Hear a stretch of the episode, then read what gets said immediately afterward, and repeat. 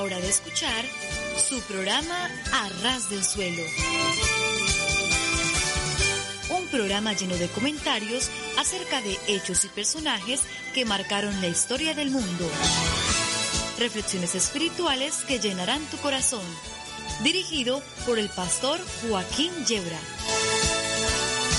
Quédate con nosotros en A Ras del Suelo.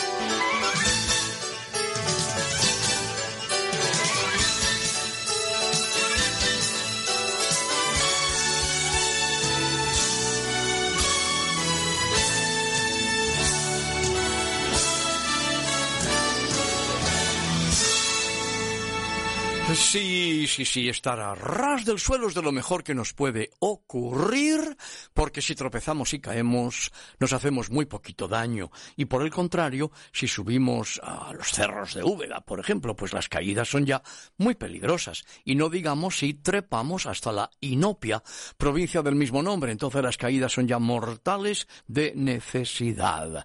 De modo que nuestra propuesta, queridos amigos, queridos oyentes, es estar a ras del suelo en tiéndase los pies, pero eso sí, ¿eh? con el corazón bien alto.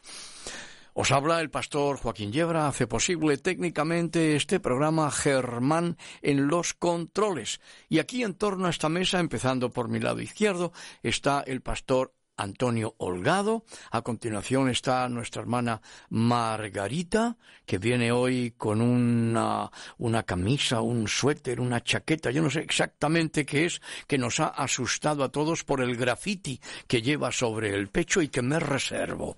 Y a continuación está nuestro hermano el pastor Antonio Aguilar, que no es el cantor de rancheras del mismo nombre como a él le gusta dejar bien aclarado. Y aquí estamos dispuestos a pasar un buen tiempito juntos, pues tenemos algunas anécdotas, eh, tenemos una cita con la historia, un encuentro con la poesía y después de algo de buena música entramos en el tema principal que esta noche es un tema bastante profundo y serio, nada menos que cuál es el origen de Satanás. Dios les reprenda. Y después, pues ya terminaremos con saludos y despedida y con nuestra sintonía. Si quieres contactar con nosotros, toma nota info arroba arrasdelsuelo.com. Arras del suelo es con una sola R, ¿eh? Info arroba arrasdelsuelo.com. También puedes contactar en www.arrasdelsuelo.com. Allí tienes más de 140, 150 programas programas que puedes pinchar, bajar, grabar y usar con toda libertad. Y te damos también la página web de nuestra iglesia www.ebenecer-medio-es.org. Ebenecer se escribe con B de Barcelona y con Z de Zaragoza. www.ebenecer-medio-es.org.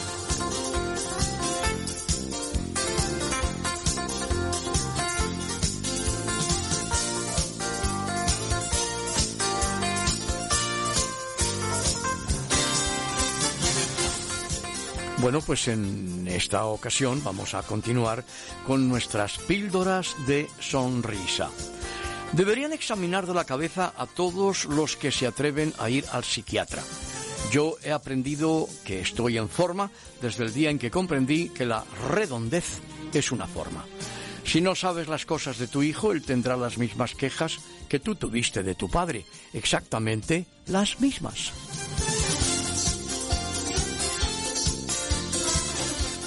Era el primer crucero que realizaba aquella pareja y el marido estaba muy disgustado por la pequeñez del camarote. Tomó el teléfono y preguntó ¿Es servicio de habitaciones? La voz al otro extremo contestó Sí, señor. Y el marido dijo Pues tráigame una habitación. Tráigame una habitación.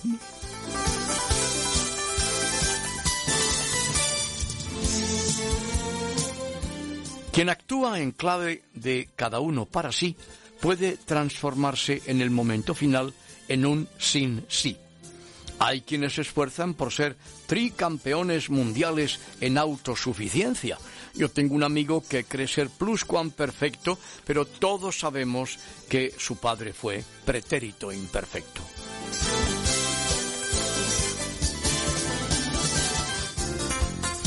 En muchos días, cuando no tengo ningún motivo para reírme, me río a crédito. Quien ríe el último es porque no ha oído las malas noticias. Yo doy gracias por la risa, excepto cuando me sale la sopa por la nariz. Groucho Marx decía, estos son mis principios, si no les gustan, tengo otros. Bueno, no es mi caso, por eso me llevo tantos disgustos. Y es que la vida es lo que ocurre mientras uno trabaja para el futuro. Se dice, por ejemplo, que los franceses tienen un peculiar sentido del humor y los norteamericanos son quienes siempre descubren ese sentido del humor, especialmente cuando les hablan en francés. Si no aprendemos a reírnos de nuestros problemas, no tendremos nada de qué reír cuando nos hagamos viejos. Así de sencillo, ¿verdad, Germán?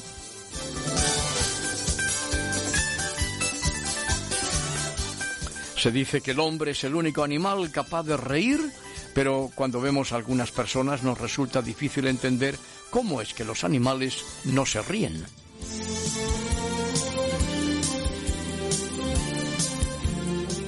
He oído siempre decir que el que ríe último ríe dos veces. No, yo creo que el que ríe último es el más lento en pensar.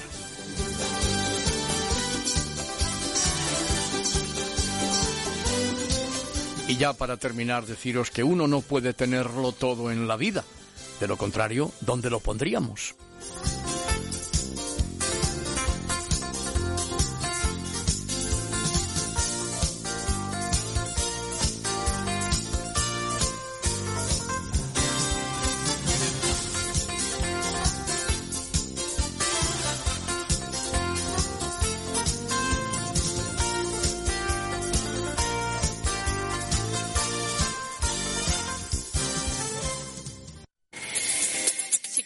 En contacto con nosotros, escríbenos a info arroba a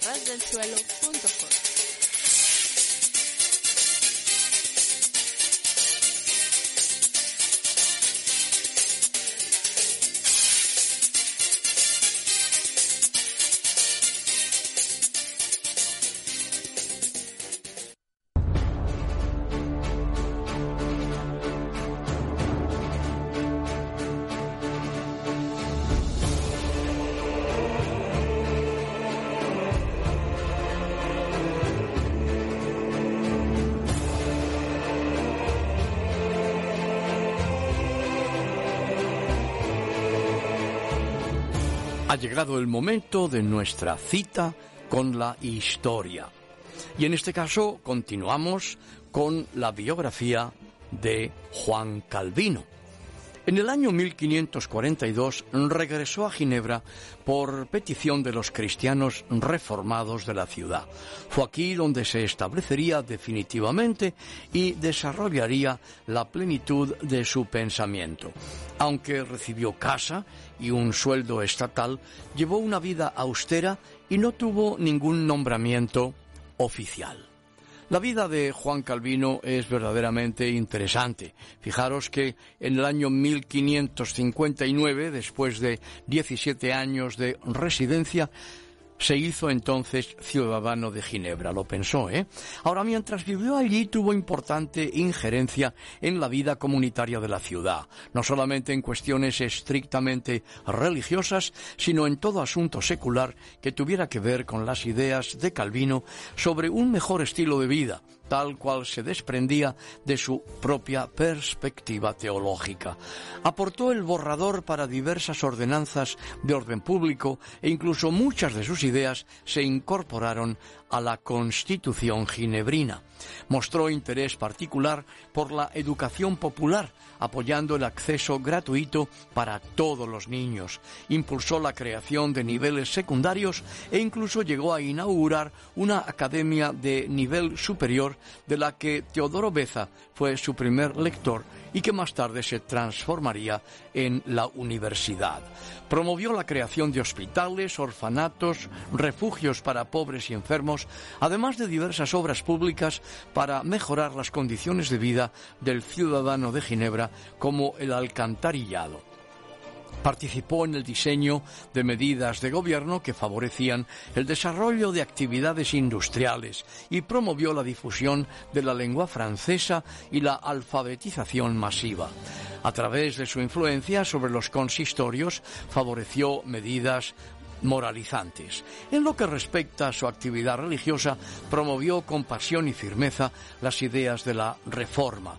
Publicó gran cantidad de trabajos sobre teología, compuso himnos e impulsó a otros laicos a hacer lo mismo. Entre otros himnólogos impulsados por Calvino se destacó Luis Bourgeois. Em, Juan Calvino nunca gozó de buena salud. Sufría de una enfermedad pulmonar obstructiva crónica que le provocaba frecuentes recaídas con catarros muy severos y crisis de disnea. El célebre teólogo y comentarista bíblico Samuel Vila dijo al respecto, en su caso, como en el de infinidad de fieles hijos de Dios, las cadenas y las llamas fueron sustituidos por enfermedades, disgustos, contrariedades y penalidades diversas, pero eran y son parte de la misma prueba de la fe.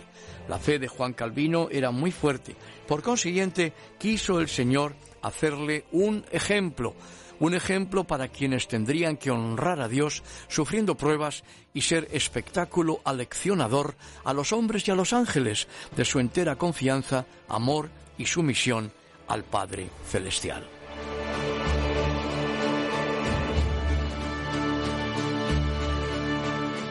En cuanto a algunos aspectos que tienen que ver con su carácter, la figura de Calvino ha sido objeto de infinidad de descalificativos que lo hacen ver como intolerante y despiadado. Sin embargo, estas apreciaciones, que surgen de la opinión de sus enemigos y detractores, no son congruentes con la documentación existente. Además de las pruebas testimoniales, Juan Calvino dejó cerca de 4.000 cartas a través de las cuales es posible acceder a su pensamiento más íntimo. Entre eh, se ve a un hombre sensible y compasivo, comprometido con el necesitado, tanto en los aspectos físicos como espirituales, y presto siempre a la palabra de ánimo y a la exhortación. Naturalmente hay un punto oscuro que es el caso Servet. Y sobre esto volveremos en nuestro próximo programa a ras del suelo.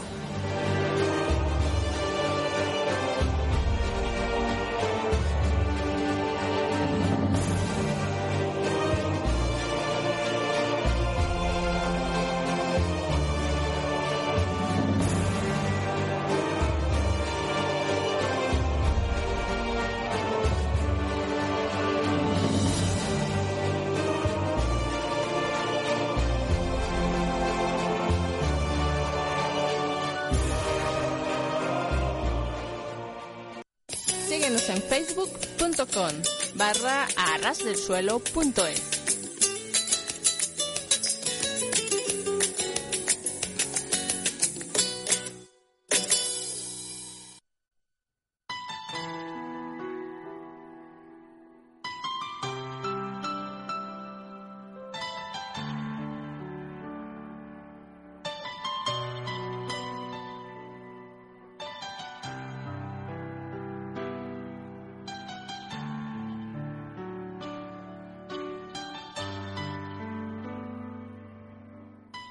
La poesía para nosotros no está en un rincón. Eso del rincón de la poesía y el rincón del poeta nos produce tristeza.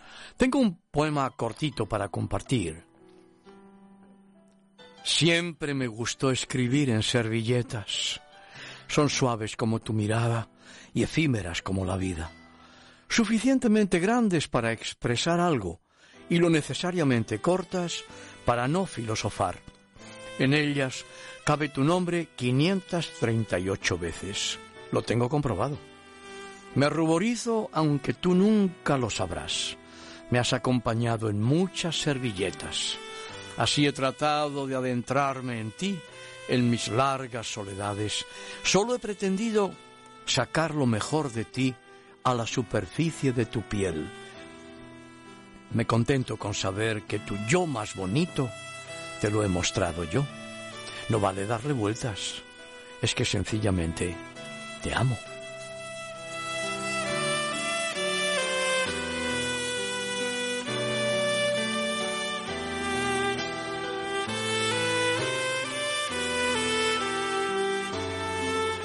Una querida oyente me preguntaba si yo escribía algún poema en la lengua inglesa y voy a tener que compartir con vosotros un pequeño poema en ese idioma.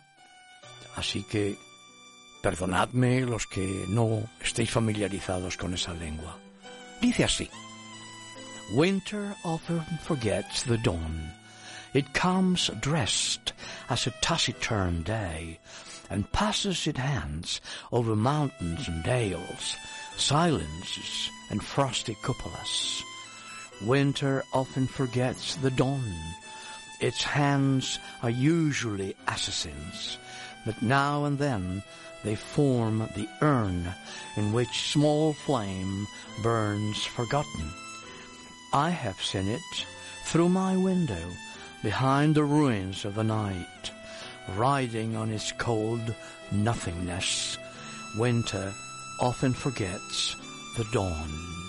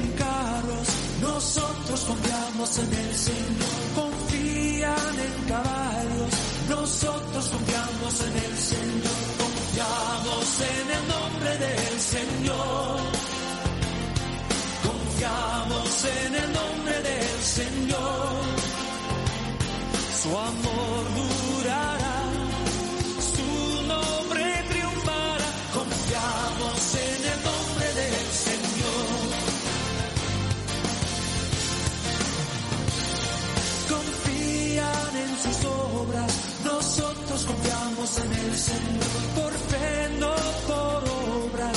Nosotros confiamos en el Señor, confiamos en el nombre del Señor. Confiamos en el nombre del Señor.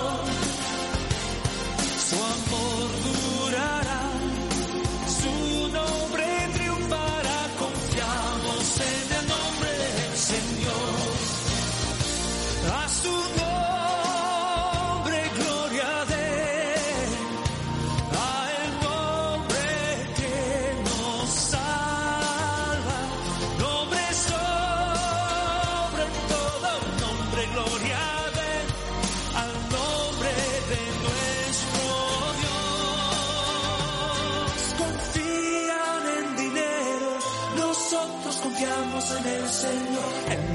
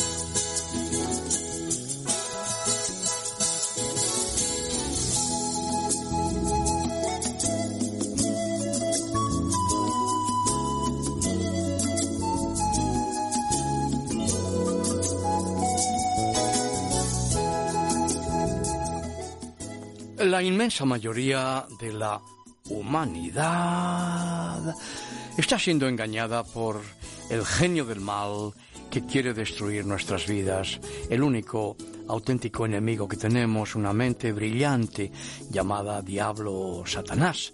Sin embargo, este príncipe de la potestad del aire, este príncipe de las tinieblas, es mucho más peligroso de lo que la mayoría de los cristianos imaginan. Algunos dicen que solamente se trata de una figura mitológica. Sin embargo, la Sagrada Escritura nos dice que es un ser real, auténtico, que engaña a la familia, a las iglesias, a las naciones enteras, que se esconde detrás de los gobernantes para aumentar la cantidad de sufrimiento y dolor mediante hambrunas y guerras. Y aquí, pues lo que queremos es compartir con todos vosotros lo que la Biblia nos dice al respecto, procurando ni quitar ni añadir.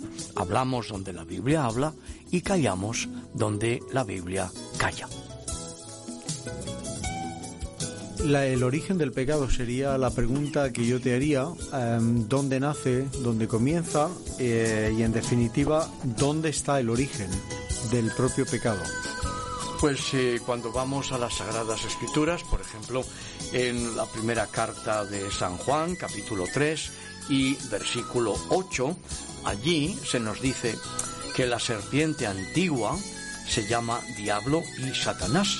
Así es como lo vemos en Apocalipsis capítulo 12 y versículo 9. De modo que Satanás, llamado también a veces diablo con D mayúscula, es el originador del pecado. Eh, sin la ayuda de las sagradas escrituras, el origen del mal quedaría completamente sin explicación. Eh, ¿Y cómo se llama Satanás antes de su pecado y dónde se encontraba en aquel tiempo? En el libro del profeta Isaías, capítulo 14 y versículo 12, se nos da la respuesta. ¿Cómo caíste del cielo, oh lucero, hijo de la mañana? Y nuestro Señor Jesucristo, en el Evangelio según Lucas, capítulo 10 y versículo 18, dice, yo veía a Satanás caer del cielo como un rayo. Y el profeta Ezequiel, en el capítulo 28 y versículo 14, dice, yo te puse en el santo monte de Dios. De modo que ahí es donde residía eh, Satanás, Dios le reprenda, cuando era Lucero en el monte de Dios. Su nombre era Lucero o Lucifer, vivía en el cielo. Eh, le vemos simbolizado o escondido detrás del rey de Babilonia, tanto en el capítulo 14 de Isaías como detrás, escondido detrás del rey de Tiro, en el capítulo 28 de Ezequiel. Isaías 14 y Ezequiel 28, dos textos que os recomendamos eh, leáis detenidamente. Joaquín, conforme a las Sagradas Escrituras, ¿cuál es el origen de Lucifer y cómo se le describe en la Biblia? Bueno, primeramente, eh, Lucifer no es un dios, ¿eh? porque no hay dios fuera de Dios y solo hay un Dios bendito por los siglos. La Biblia lo que nos dice es que fue creado. Así lo leemos en Ezequiel capítulo 28, donde se nos dice claramente, versículos 13 y 15, fuiste creado. Ezequiel 28, 14, tú querubín grande, protector Eh, tú eras el sello de la perfección, lleno de sabiduría y acabado de hermosura. Toda piedra preciosa era tu vestidura.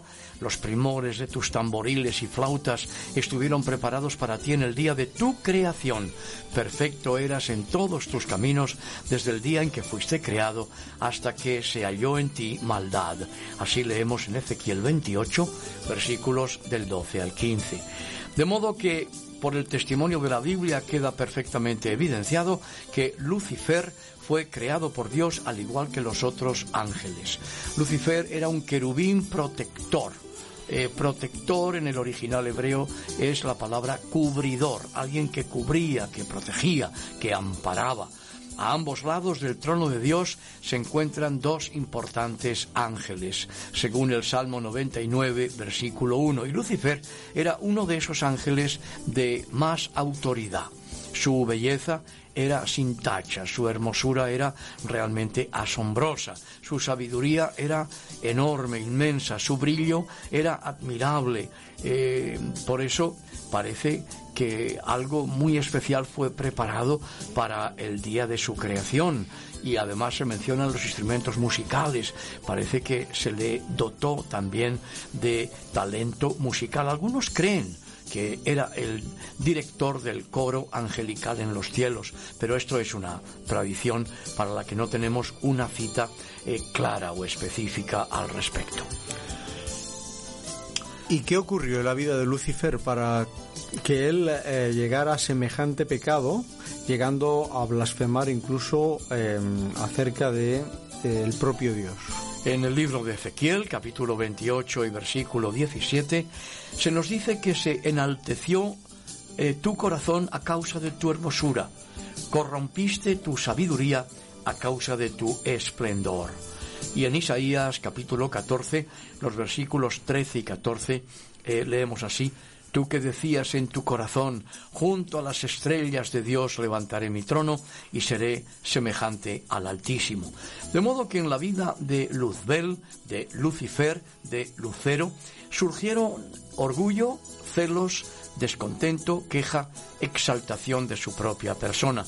Decidió entonces eh, intentar destruir a Dios, apartar a Dios de su lugar para luego exigir que todos le adoraran. Era, sin duda, una traición blasfema. Ahora, ¿por qué es tan importante la adoración? Eh, ¿Por qué buscaba eh, desaforadamente ser adorado? Bueno, la adoración es un factor clave en el conflicto existente entre Dios y Satanás.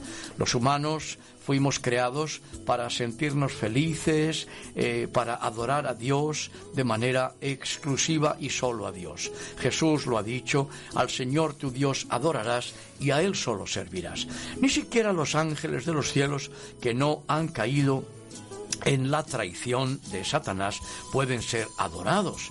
Cuando se presenta un ángel ante Juan en Apocalipsis capítulo 22 versículos 8 y 9 y Juan pues asombrado ante la grandeza y el resplandor de esta criatura celestial se pone de rodillas el ángel le dice levántate adora a Dios eh, Satanás buscó ser adorado eh, desde el principio. Siglos más tarde, cuando tentó a Jesús en el desierto, eh, vemos que sigue siendo la adoración una especie de obsesión que él tiene.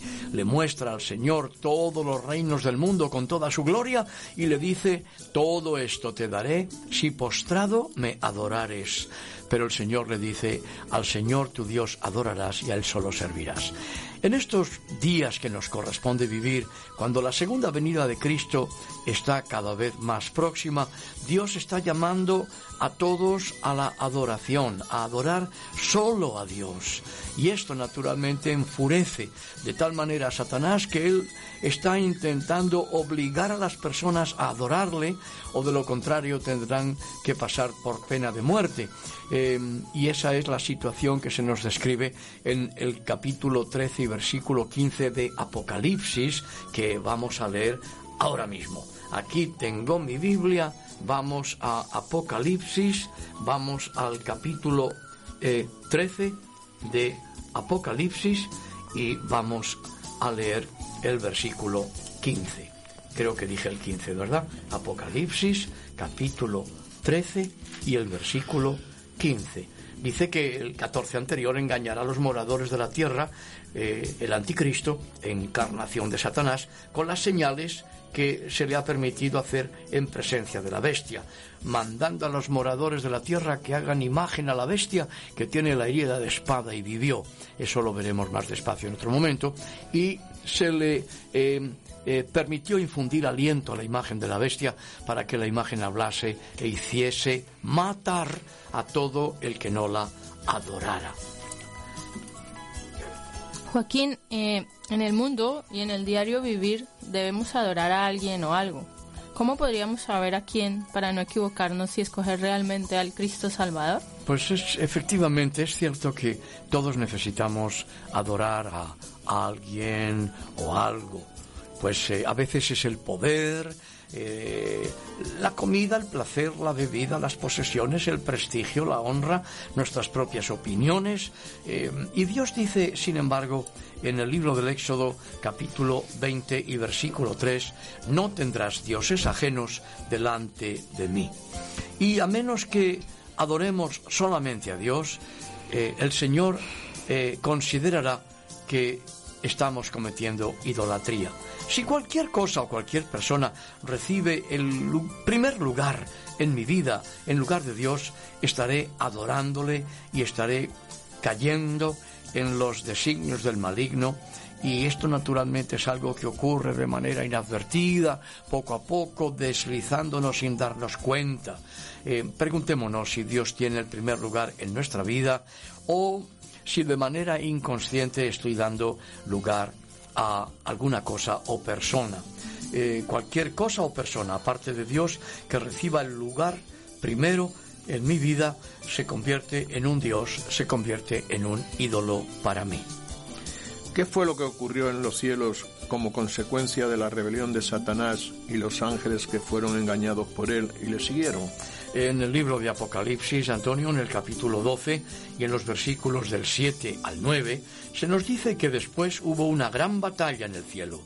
Miguel y sus ángeles luchaban contra el dragón, y luchaban el dragón y sus ángeles, pero no prevalecieron, ni se halló ya lugar para ellos en el cielo, y fue lanzado fuera el gran dragón, la serpiente antigua, que se llama Diablo y Satanás, el cual engaña al mundo entero fue arrojado a la tierra y sus ángeles fueron arrojados con él.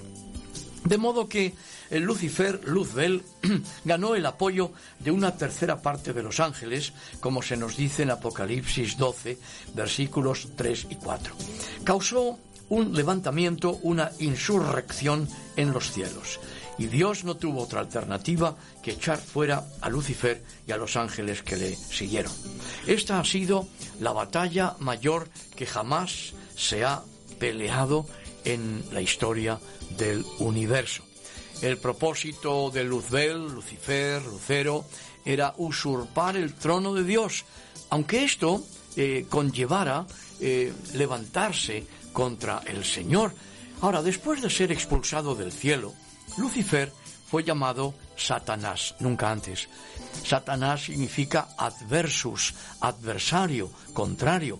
Y diablo, del griego diabolos, que es también contrario o difamador y sus ángeles recibieron el, nombre de demonios.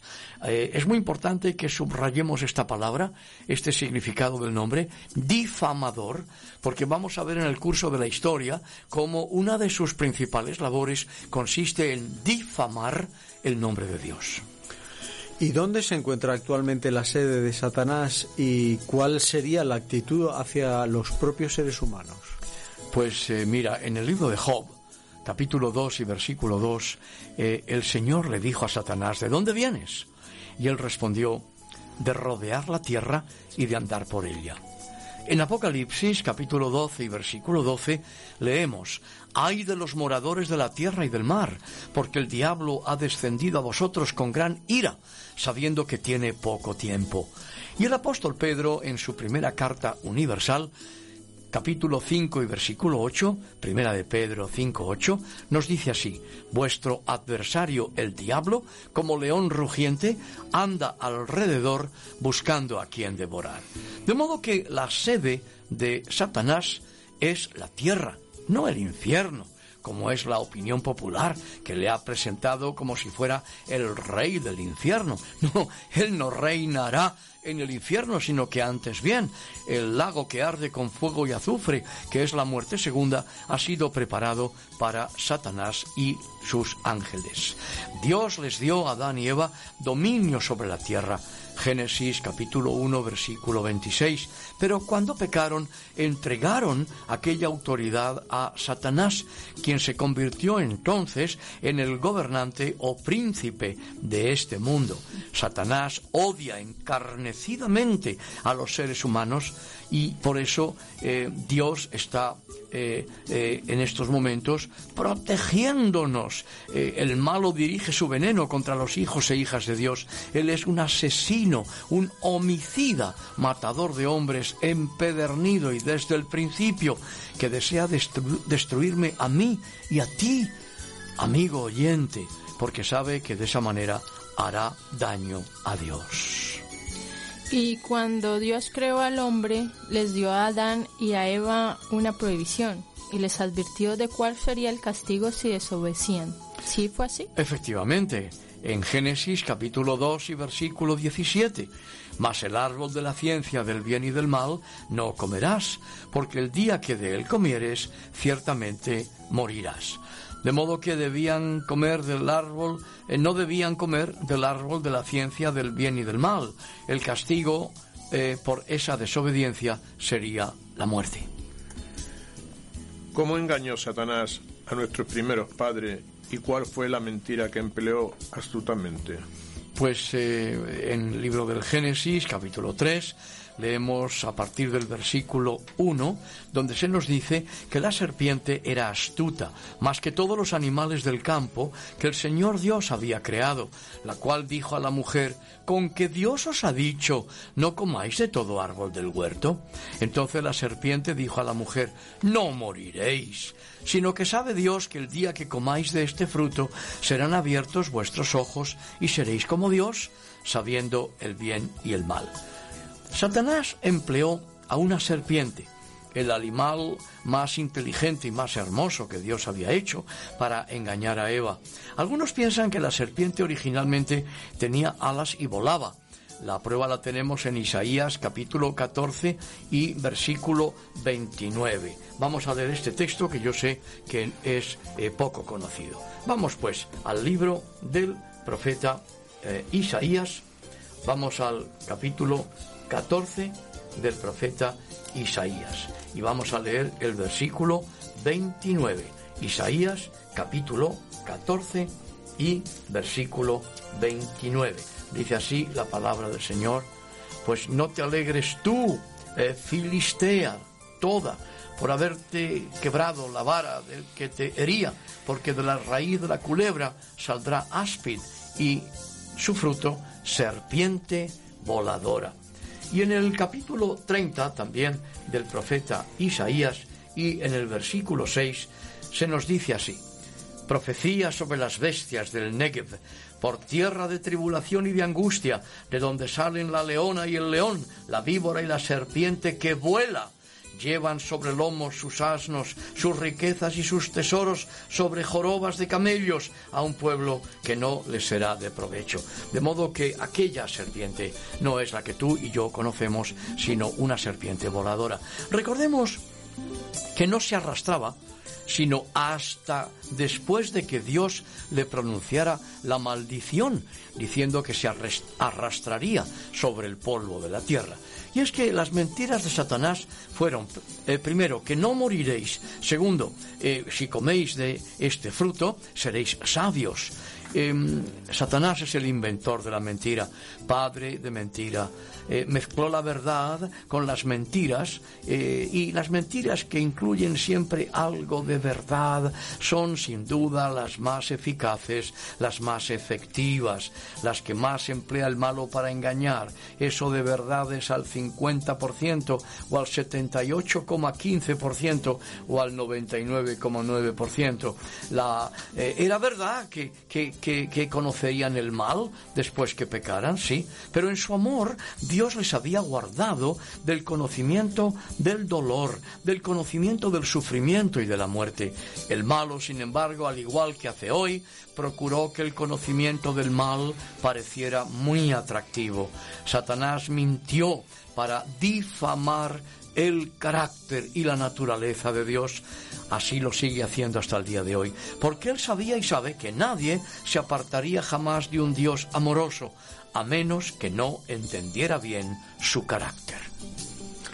Pero tan terrible fue que hubieran comido del fruto prohibido y la pregunta sobre todo fundamental, ¿por qué expulsó Dios a Adán y a Eva del huerto del Edén?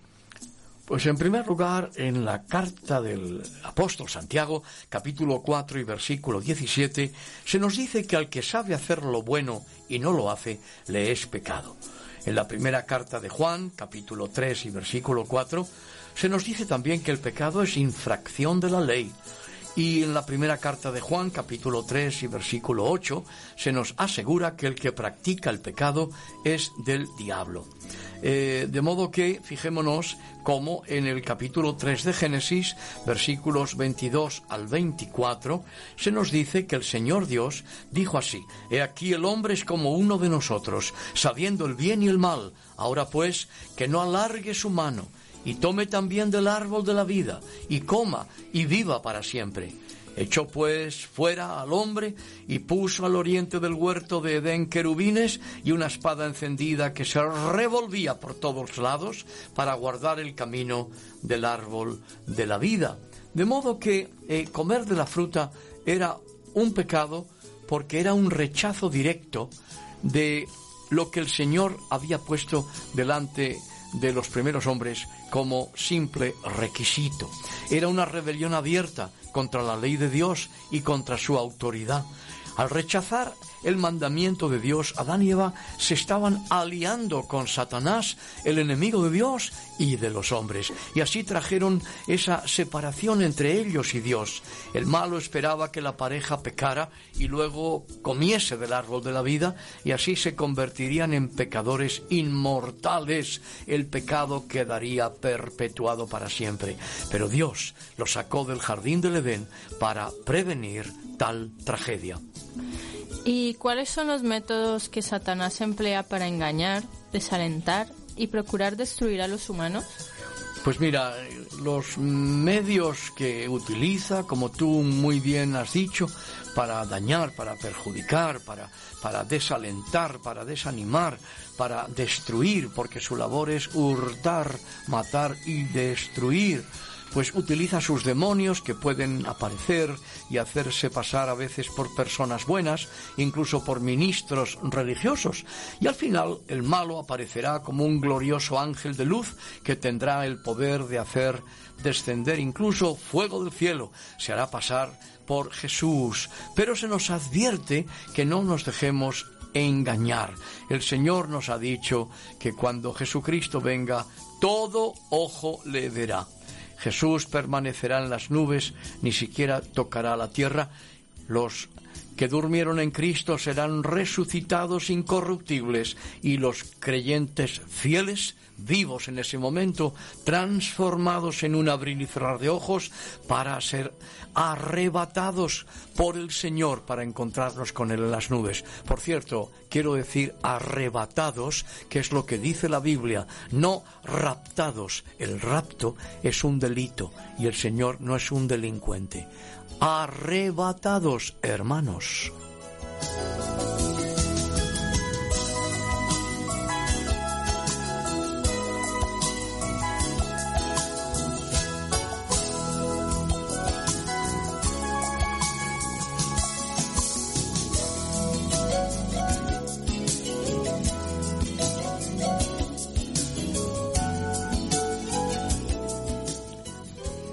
Conforme a la Sagrada Escritura, el malo engaña y persigue, acusa falsamente, hace guerra contra el pueblo de Dios, eh, ata con cadenas, obra milagros mentirosos, trae enfermedades y aflicciones a los hombres, calumnia Recordemos siempre que diablo significa difamador. Él cita erróneamente la Biblia. Eh, entrampa, engaña, encadena, promueve la traición, estorba, entorpece, zancadillea, aparece como ángel de luz. Sus demonios pueden personificar a seres humanos. El maligno no es cualquier cosa. Por eso es importante que tengamos esto presente. Nuestra lucha no es contra carne y sangre, sino contra principados y potestades. Y por eso es que solamente hay una salida, solamente hay una forma de eludir los engaños diabólicos y es entregando nuestro corazón a Jesucristo, abriendo nuestra vida a Jesús de Nazaret, el Cristo de Dios, el Verbo de Dios que es uno con el Padre, el que vino para estar entre nosotros como uno de nosotros y para dar su vida por nosotros.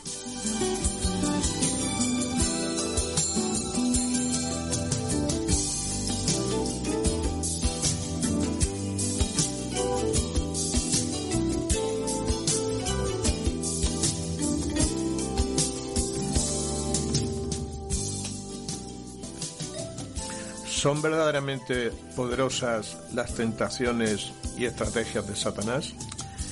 Eh, sí que lo son.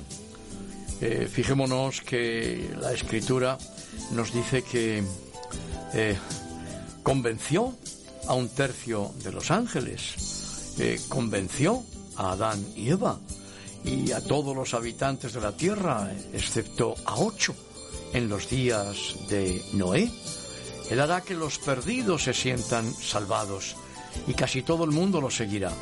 Pocos serán salvos. El Señor ha dicho, mi manada, manada pequeña es. El Señor ha dicho, muchos son los llamados, mas pocos los escogidos.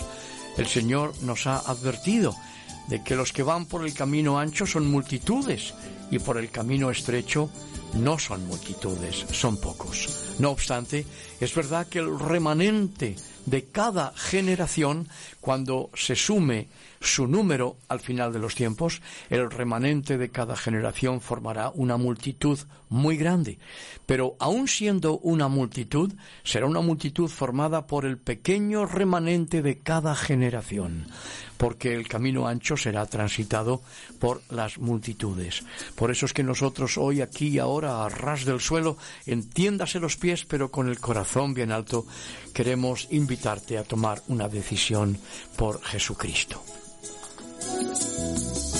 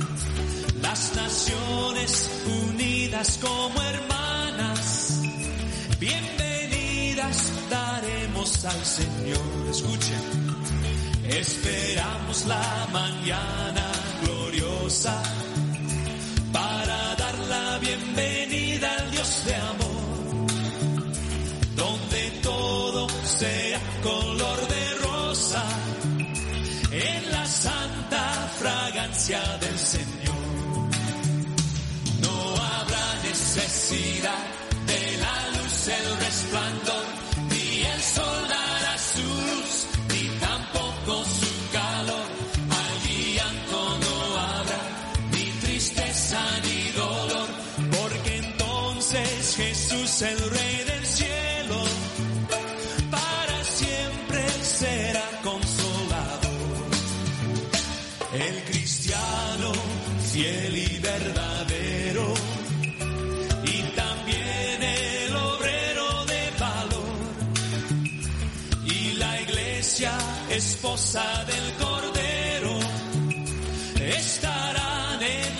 brazos del Señor.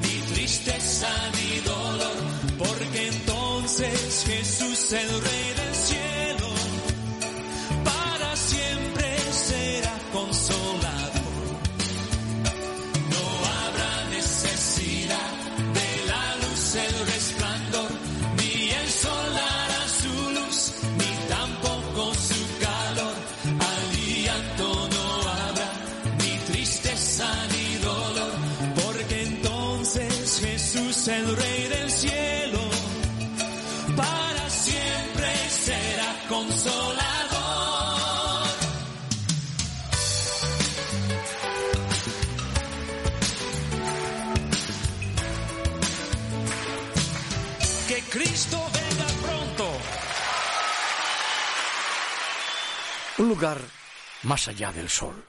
Es lo que el Señor tiene preparado para nosotros. El Señor Jesucristo nos lo ha dicho claramente en el Evangelio según San Juan y en el capítulo 14. Vamos a recordar las palabras de nuestro Señor.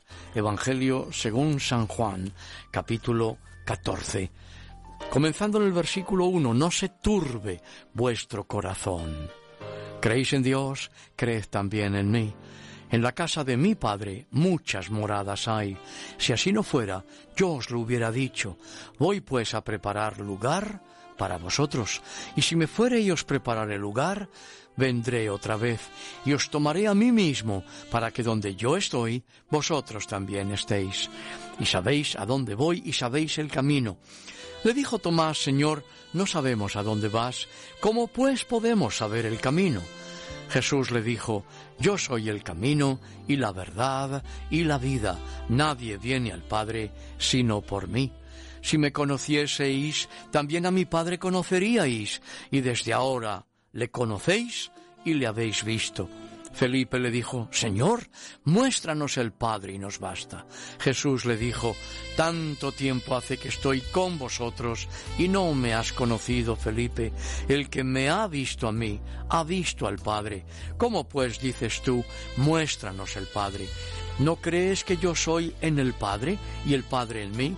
Las palabras que yo os hablo, no las hablo por mi propia cuenta, sino que el Padre que mora en mí, Él hace las obras.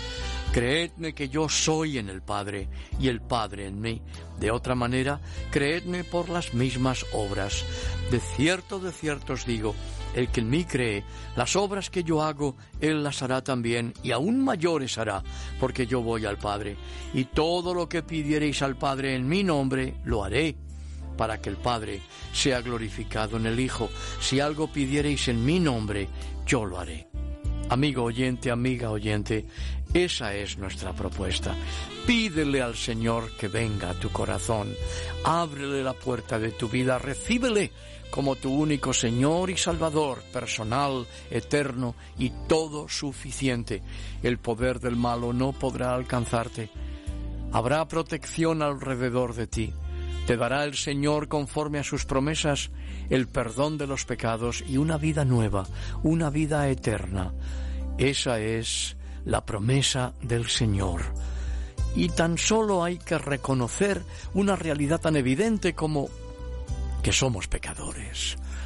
Y por lo tanto merecemos el justo juicio de Dios.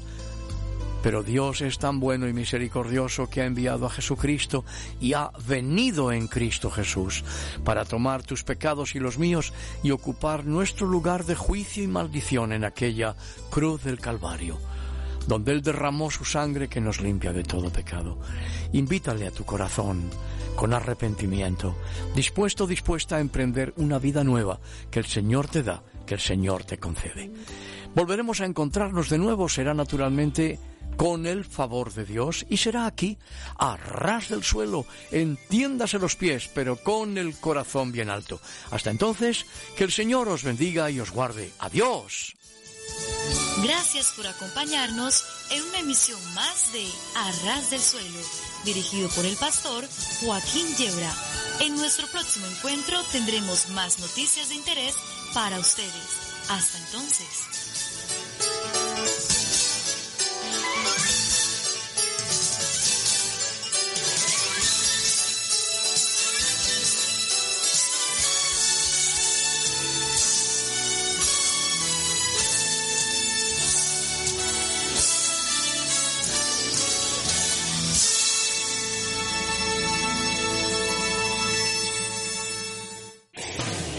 Programa que acabas de escuchar ha sido producido por Radio Encuentro para esta emisora. Envía tus opiniones y sugerencias a opinión arroba radioencuentro.net.